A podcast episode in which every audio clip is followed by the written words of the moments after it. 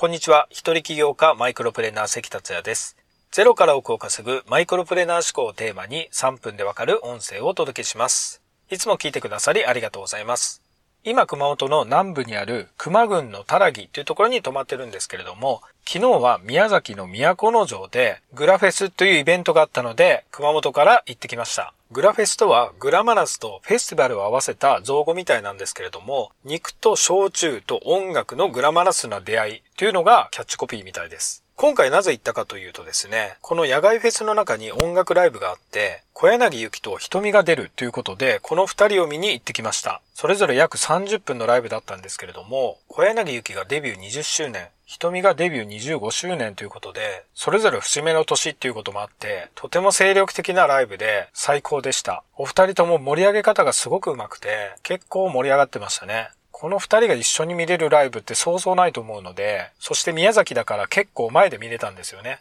お二人のライブ動画は YouTube のデュアルライフ実践チャンネルで上げる予定ですので、もしよろしければご覧ください。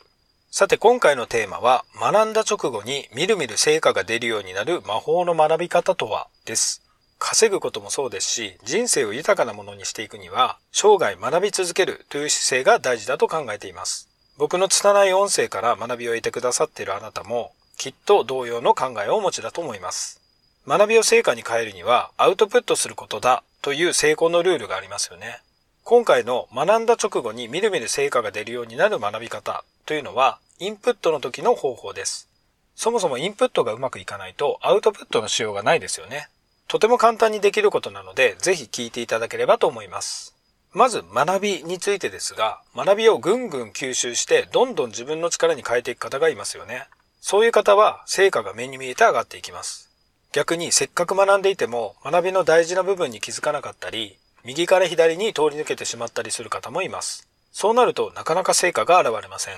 同じことを学んでいても成果に差がついてしまうというのは学びの吸収や活かし方はその人次第ということです。そこで学びをより高いレベルで吸収する簡単な一つの方法をご紹介します。僕自身も心がけていることです。その方法とは、プライドを捨てるということです。プライドというと、普通はかっこよく聞こえますが、学びの時には吸収を邪魔する厄介なものなのです。学びたいという気持ちがありながら、あなたの言うことに納得したくない、従いたくないというプライドが邪魔をして、素直になれないという状態なんですよね。